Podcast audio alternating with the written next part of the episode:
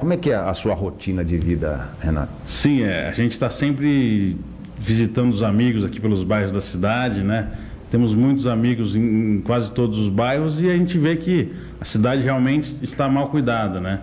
E muitas obras paradas, muita, muita sujeira pelas vias aí, mas a gente sabe que para mudar isso precisa ter um, uma orientação, um plano, um plano. E nós temos o melhor e plano coragem. De, e coragem. nós temos o melhor plano de governo da cidade, For, é, construído com a opinião de muita gente, muita gente interessante que pensa em Taquaritinga.